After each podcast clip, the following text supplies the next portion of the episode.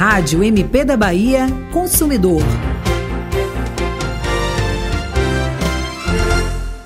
O Ministério Público da Bahia ajuizou uma ação civil pública contra a empresa Hyundai por veicular propaganda omitindo informações relevantes sobre a garantia dos veículos.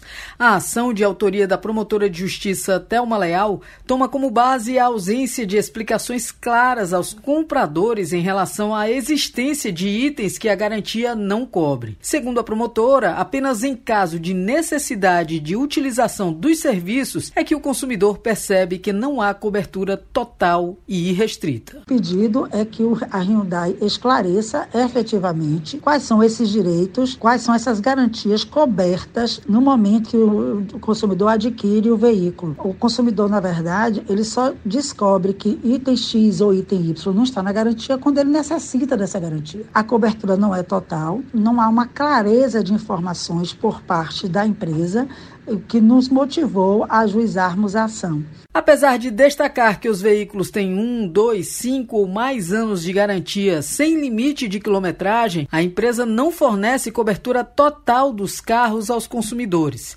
Thelma Leal afirma que há limites para a execução da garantia e que o MP tentou buscar uma negociação com a empresa, mas não obteve êxito. A empresa foi omissa durante todo o tempo, toda a investigação, apenas com uma pequena manifestação. Marcamos, inclusive, audiências virtuais. Ela não compareceu e aí nós ajuizamos a ação. E aí, quem sabe, ela consegue, com o poder do judiciário, trazer ao consumidor as informações que são necessárias na hora da aquisição de um veículo da marca Hyundai. Na ação, o MP requer que a Justiça determine a suspensão de toda a publicidade veiculada ou patrocinada pela Hyundai em qualquer meio de comunicação físico ou digital que não contenha informação completa sobre a existência de condições para a execução da garantia. Para a Rádio MP da Bahia, Aline Costa.